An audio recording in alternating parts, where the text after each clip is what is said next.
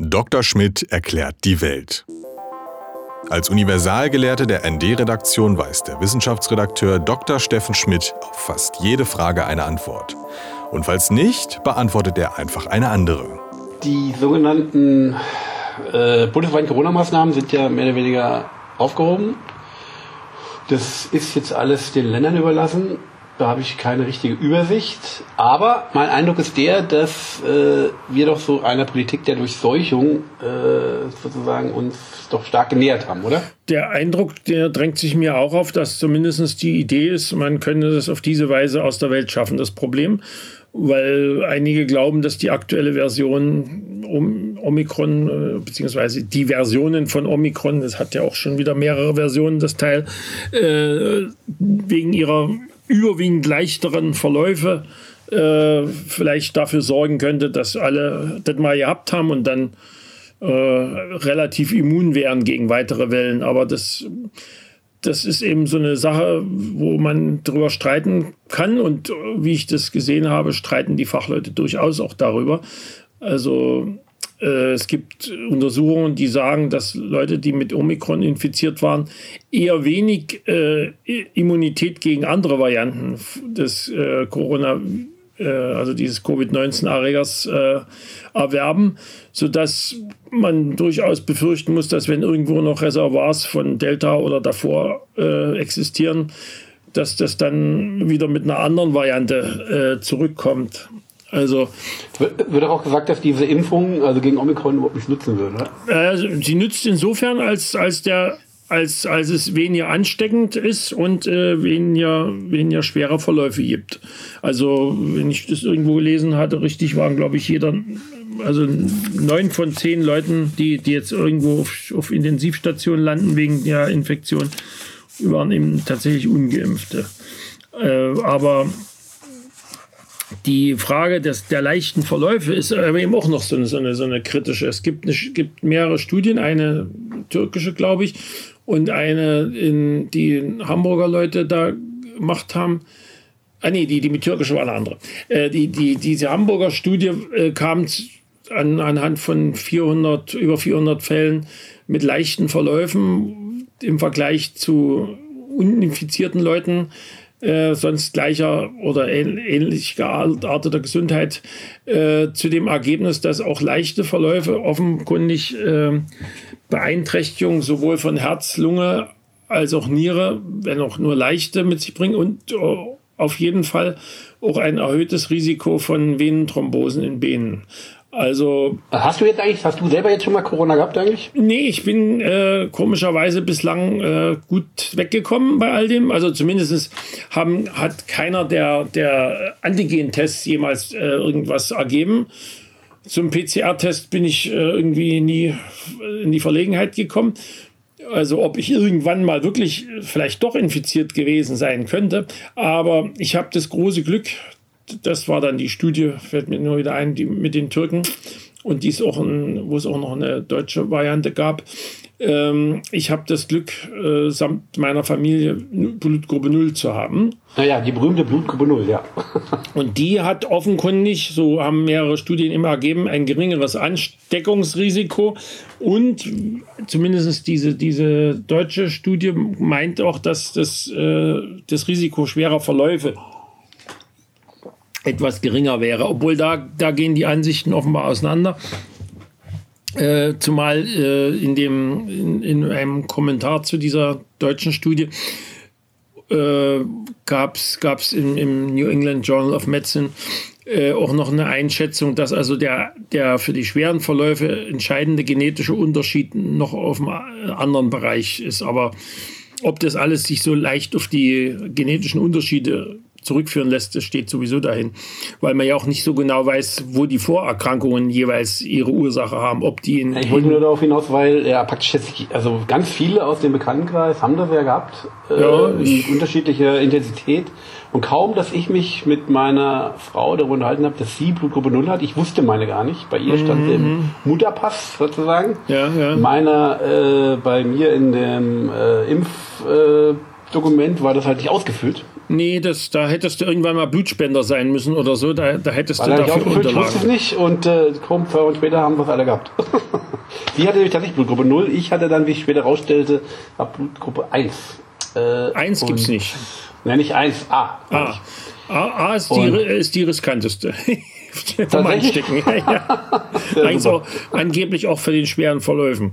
Aber, so, mir A, ist- 1 fand. aber wie auch immer, da du ja, wie ich mich dunkel erinnere, geimpft bist gewesen, ist es wahrscheinlich mit den schweren Verläufen nicht so ein kritisches Ding gewesen. Ja, bei mir war es halt so drei Tage schwere Erkältung, war unangenehm, aber ich fand das nicht bedrohlich. Äh, aber es war halt, es war schon was anderes als eine Erkältung. Es war ein bisschen so wie eine Erkältung, aber irgendwie unangenehmer. Also mehr wie eine, jetzt, mehr fand wie eine, mehr wie eine richtige Grippe oder so. Ja, ja, kann man so sagen, also, wo man nicht gut schla geschlafen hat und, äh, und vor allem war danach meine Nase ungefähr fünf Wochen lang zu, auch als es weg war.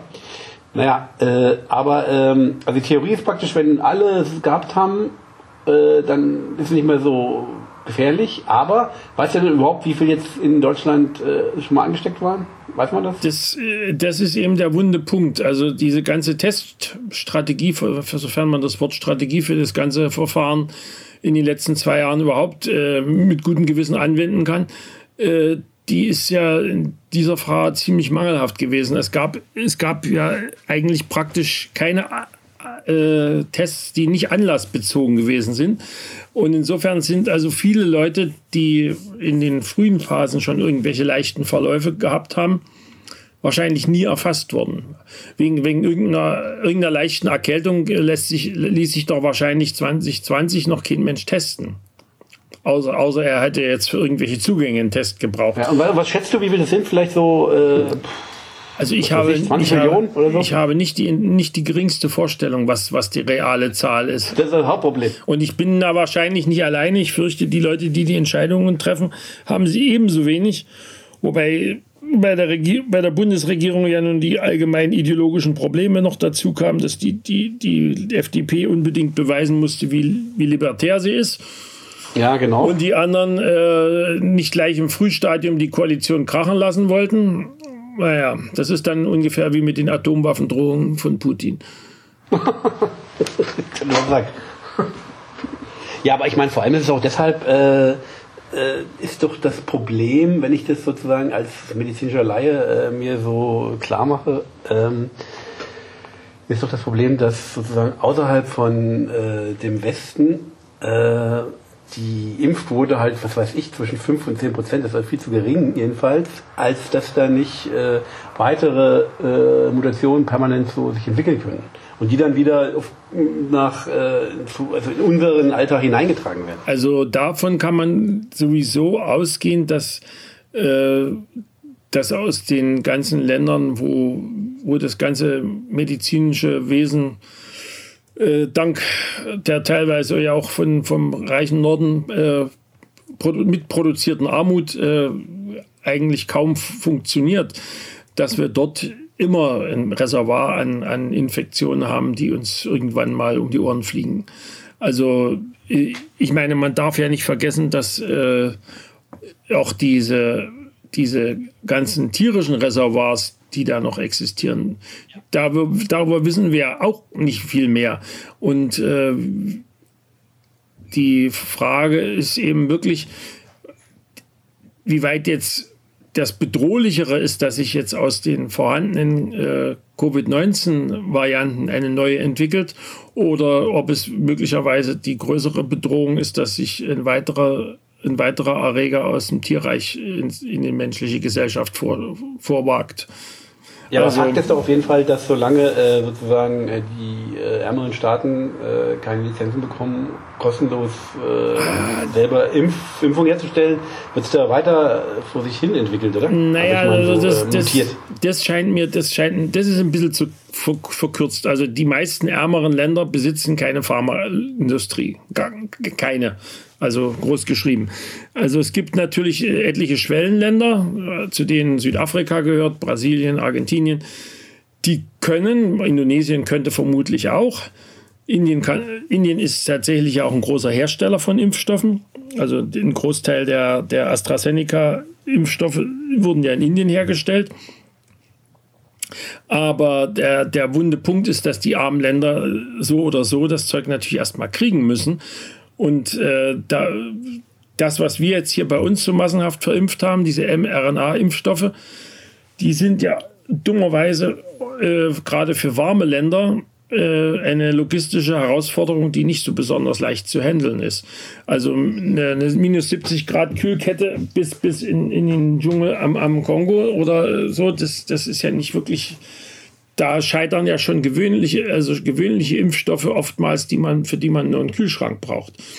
Also das, das Problem ist in vielen Ländern schlicht und ergreifend, dass eine medizinische Infrastruktur, die den Namen verdient, einfach nicht da ist. Also wenn ich immer dann so schöne Sprüche von unseren Ärzteverbänden höre, man, dass, dass sie gegen die Kommerzialisierung sind.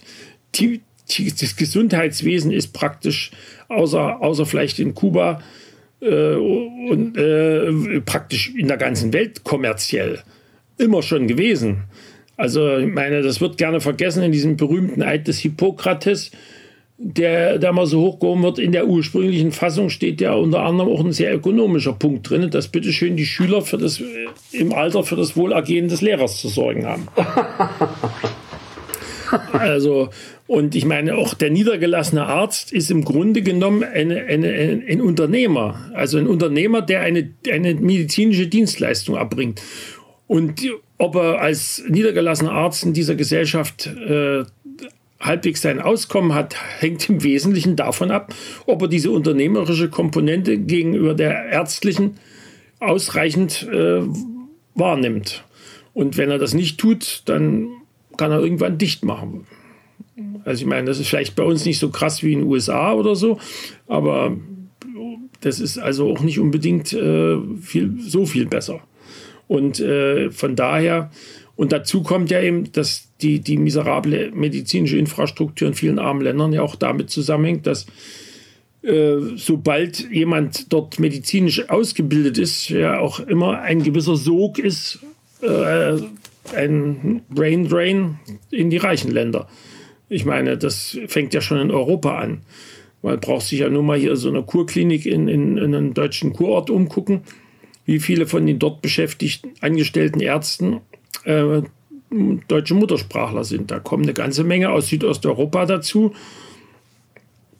weil dort eben noch, noch miserabler bezahlt wird. Und ja, ich meine, der Mensch neigt mal nicht dazu, sich, sich schlecht bezahlt durchs Leben zu schlagen. Also äh, Fakt ist jetzt, die Durchseuchung äh, die wird vielleicht, ich meine, die geht vielleicht weiter, aber wird die uns jetzt helfen, glaube ich nicht, oder? Also ich bin da sehr, sehr, sehr, sehr skeptisch. Also ich habe gerade auch noch mal gelesen, hier der, der langjährige äh, Chef, der Chefberater für diese ganzen Infektionskrankheiten in den USA, der, ich weiß nicht, wie er sich ausspricht, Fauci oder Fauci oder Fauci, ähm, äh, der ist also der festen Überzeugung, dass eine Herdenimmunität äh, bei diesem Virus nicht zu erreichen ist. Also von daher, ich denke mal, der, der Virus ist beweglich genug, was man eigentlich wirklich nur erreichen kann. Und das wäre das, das Gute. Und da wäre eine Impfung, eine bessere Impfung, eine, die möglicherweise auch äh, nicht nur auf das äh, Spike-Protein, sondern vielleicht auch auf irgendeinen anderen, weniger veränderlichen Virusbestandteil zielt. Ein echter Gewinn, daran wird ja auch geforscht, aber keiner weiß, wie lange das dauert, solange die anderen sich gut verkaufen.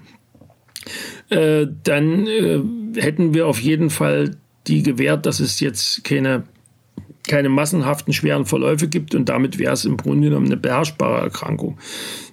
Ich meine, äh, das ist für mich eigentlich noch ein Punkt, der mich ein bisschen stört an der ganzen Debatte, wenn dann immer mit Grippe verglichen wird. Wir haben uns, glaube ich, noch bei keiner vorhergehenden äh, zur Pandemie neigenden Infektionskrankheit äh, tatsächlich so intensiv um mögliche Spätfolgen gekümmert. Das heißt, wir wissen eigentlich von Grippe und so wahrscheinlich gar nicht, gar nicht annähernd so genau, ob nicht, ob nicht auch vermeintlich harmlose Grippeinfektionen äh, durchaus lang, langwährende Nachwirkungen äh, haben und teil, teilweise Schädigungen äh, mit sich bringen, die zwar jetzt nicht, nicht, nicht, nicht äh, sehr ernst sind im Moment, die aber langfristig eben durchaus auch zur Schwächung des Organismus beitragen. Aber das ist meiner Meinung nach viel zu schlecht untersucht. Bisher hat man sich mehr auf die akuten Sachen ge gestürzt. Außer bei so Krankheiten wie Hepatitis C, wo man eben weiß, dass der chronische Verlauf äh, mit ziemlicher Gewissheit irgendwann zu Leberkrebs führen kann. Aber also kann man sagen, der Kampf geht weiter, zumindest der um die Gesundheit. Das ist richtig. Und da wäre es wahrscheinlich auch wirklich gut, das Gesundheitswesen dabei auch nicht aus dem Blick zu verlieren.